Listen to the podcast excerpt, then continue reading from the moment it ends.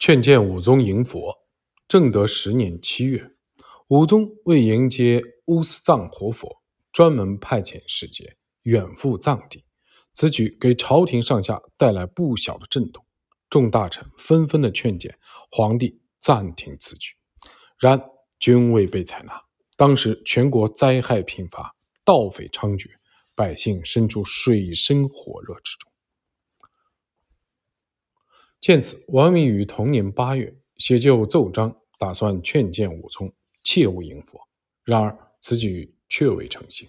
唐朝的韩愈也曾上表劝诫皇帝，切勿为迎佛而劳民伤财。后世有人评价，王阳明之表文要胜过韩愈数倍。韩愈为宋代民族主义的发展奠定了坚实基础，其文章在中国思想史上占据着重要地位。如果仅就史学意义而言，王阳明此文似略显平淡。在文中，王阳明效仿孟子劝解齐宣王的手法，即在赞誉中巧妙地道出迎佛之举的弊端。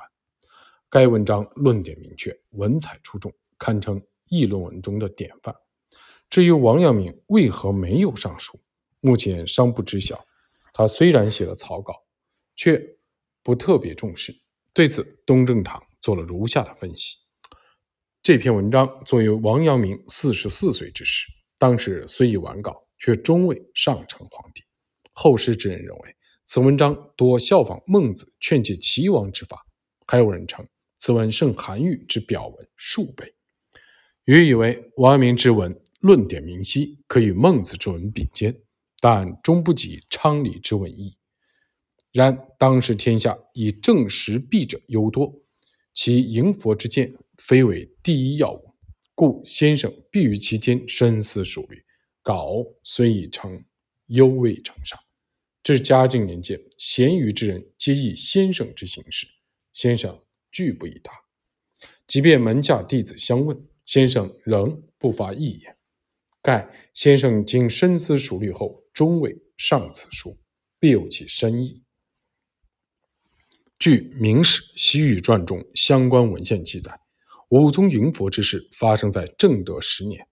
当时民间盛传乌斯藏乃通晓三世之高僧，被世人誉为活佛。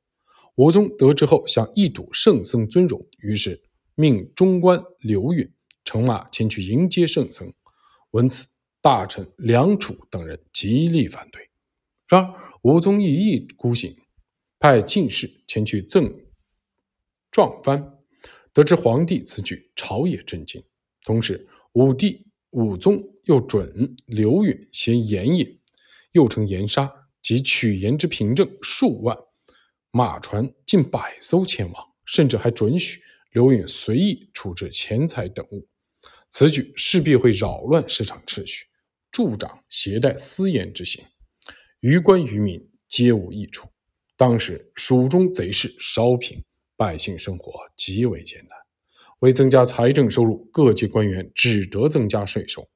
如此势必又致贼势复发。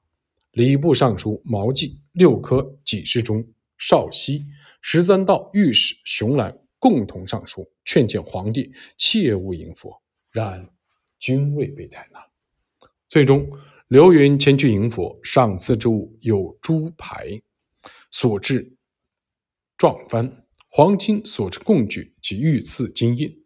此次迎佛前后达十年之久，花费巨大，国库黄金告罄。启程之时，刘允携茶盐数十万担，到达临清时，迎佛船队致使漕运阻塞。由于船队众多，河运不畅，船只首尾相连。达两百余里，船队抵达成都后，每日需百担粮食、近百两银钱的蔬菜，就连驿馆也人满为患。附近的数十家驿馆均被征用，进贡器具价值二十万两白银，是由工人连夜赶制而成。刘允一行在成都住了一年多后，才带领十名将校、千名士兵启程，历经两个月，终抵圣僧之地。然而，活佛却因惧怕被挟持入明而拒绝相见。闻此，众将士怒不可遏，遂以武力相逼。番人于夜间偷袭兵营，抢夺财物，致使两名将校、数百士兵殒命，伤者近半。刘云乘快马逃跑及时，幸得活命。众人返回成都后，刘云叮嘱属下切勿谈及遇袭一事。随后，刘允上奏此行经过，得闻武宗加武宗驾崩，世宗即位后，召刘允还朝，并将其交于吏部治罪。有关此事，东征堂是这样描述的：此次迎佛，恰逢宁王遭擒，而未备正以典刑之时，逆臣江彬等人趁机蛊惑武宗，再度祸乱朝纲。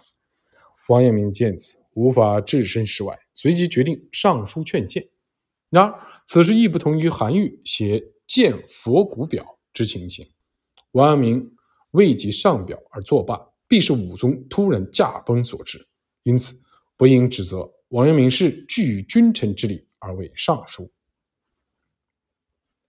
以下是王阳明所作《见迎佛书》全文：臣自七月以来，切见道路流传之言，以为陛下遣使外夷，远迎佛教，群臣纷纷进谏，皆斥而不纳。臣始闻不信，既知其始。然独窃喜信，以为此乃陛下圣智之开明，善端之蒙造。群臣之见，虽已出于忠爱至情，然而未能推远陛下此念之所以从期。是乃为善之端，作圣之本，正当将顺扩充，朔流求源，而乃扭于世辱从政之说，徒而纷争利举。疑乎陛下之有所佛而不受，或而不行矣。愚臣之见独异于世，乃唯恐陛下好佛之心有所畏之耳。诚使陛下好佛之心，果以真切恳至，不图好其名而必务得其实，不但好其末而必务求其本，则尧舜之盛可治，三代之盛可复矣。岂非天下之幸，宗社之福哉？臣请为陛下言其好佛之实。陛下聪明圣佳，昔者清功，故以播传四海。即位以来，偶执多故，未暇讲求武帝、三王神圣之道。虽获时遇经验，汝臣尽说，不识日习故事，旧闻敷衍。立谈之间，岂能具有所开发？陛下听之，以为圣贤之道不过如此，则亦有何可乐？故见宜至于骑射之能，纵观于游心之乐，盖亦无所用其聪明，失其财力，而偶妥寄于此。陛下聪明，其故随安于世，而不知此等皆无益有损之事也哉？持主困备之余，夜气清明之际，故将厌倦日生，悔悟日切，而左右前后有莫以神圣之道为陛下言者，故遂远思西方佛事之教，以为其道能使人清心绝欲，以全性命；以处理生死，又能慈悲普爱，几度众群生，去其苦恼而己之快乐。今。灾害日兴，盗贼日炽，财力日竭，天下之民困苦已极，使称佛，使称深得佛事之道而拯救之，企图吸精养气，保全性命，企图一身之乐，将无天下万民之困苦，亦可因事而苏息。故遂特降轮音，发币遣使，不但数万里之遥。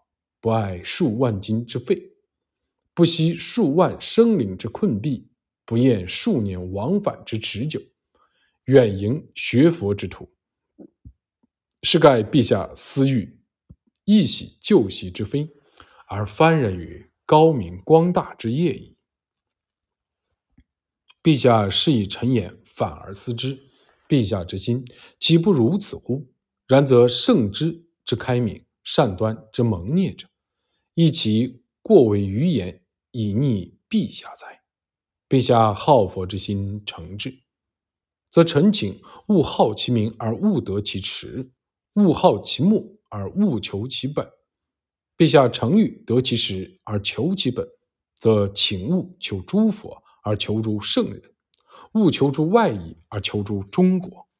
此又非臣之苟为游说之谈以况陛下，臣又得请得而备言之。夫佛者，夷狄之圣人；圣人者，中国之佛也。在彼夷狄，则可用佛事之教以化导愚顽。在我中国，自当用圣人之道以参赞化语。游行路者，必用车马；渡海者，必舟航。今居中国而是佛教，由是由依车马渡海，虽使造父为欲，亡良为诱，非但不能立设，必切有沉溺之患。夫车马本致远之具，岂不利器乎？然而非其地，则。既无所失。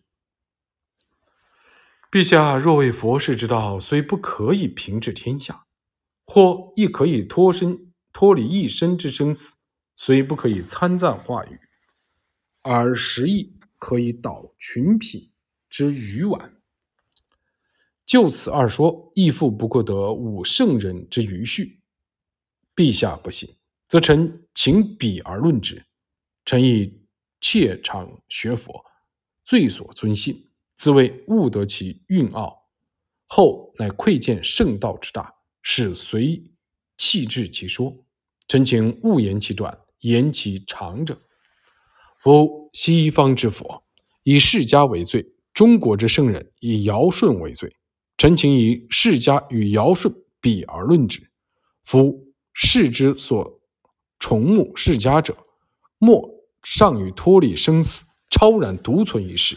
今佛世之书俱载始末，为释迦注释说法四十余年，寿八十二岁而没，则其寿一成可谓高也。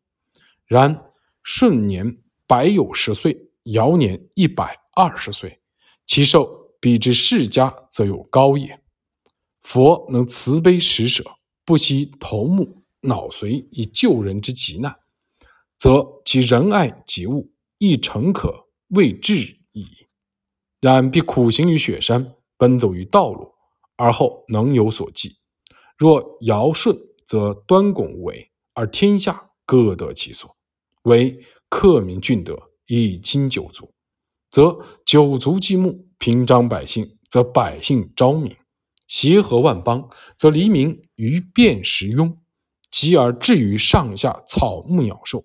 无不嫌苦，其仁爱及物，比之世家，则又至也。佛能方便说法，开悟群迷，借人之酒，止人之杀，去人之贪，绝人之甚，其神通妙用，亦诚可谓大矣。然必耳提面毁而后能。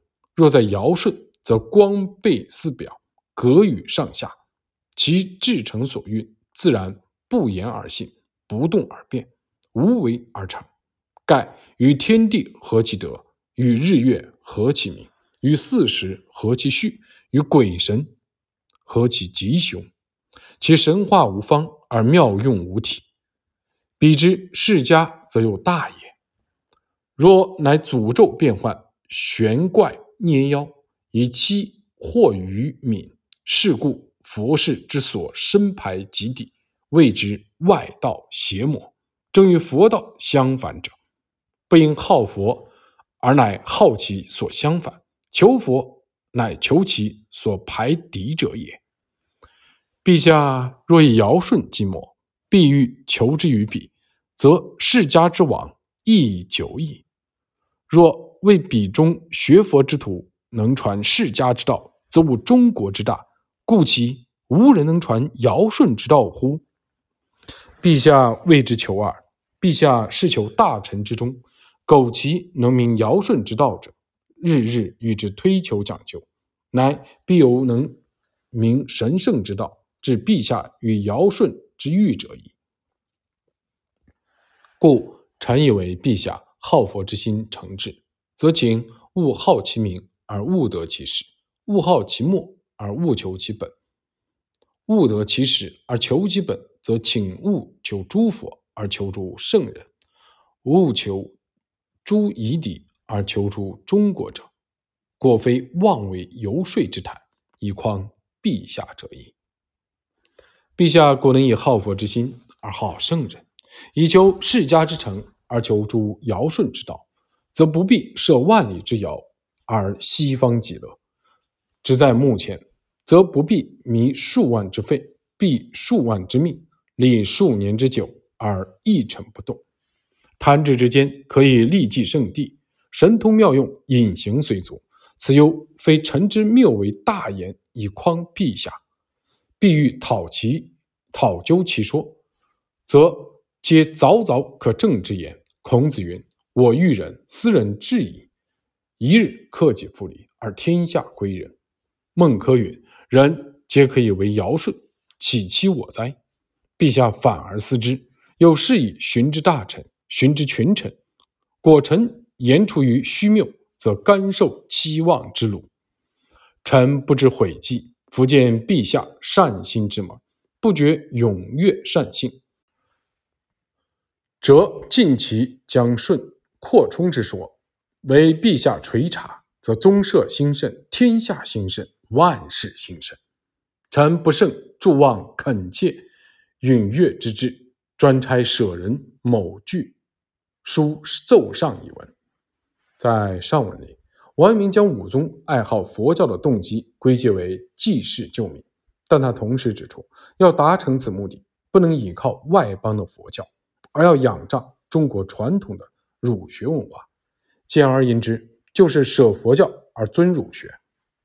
王阳明多次将儒学和佛教进行比较，劝谏皇帝要重视儒学。韩愈在《见佛古表》中，针对儒佛之义、华夷之别做了明确的论述，提出了崇儒排佛的观点。王阳明则不同，他考虑到武宗的好佛之心，通过儒佛之间的对比，提出更应该重视儒学的观点。当年孟子游说齐宣王，孟子梁惠王下时。使用的就是这种先扬后抑的做法，可以说王阳明之文深受孟子启发，二者文风一脉相承。齐宣王喜好音乐，喜欢成勇，爱好钱财，对此孟子都予以劝谏。庄子让王有云：“道之真以修身，其序予以为国家，其土举以为天下。”可见老庄之学，佛道之教。将圣人之道作为武道之余序。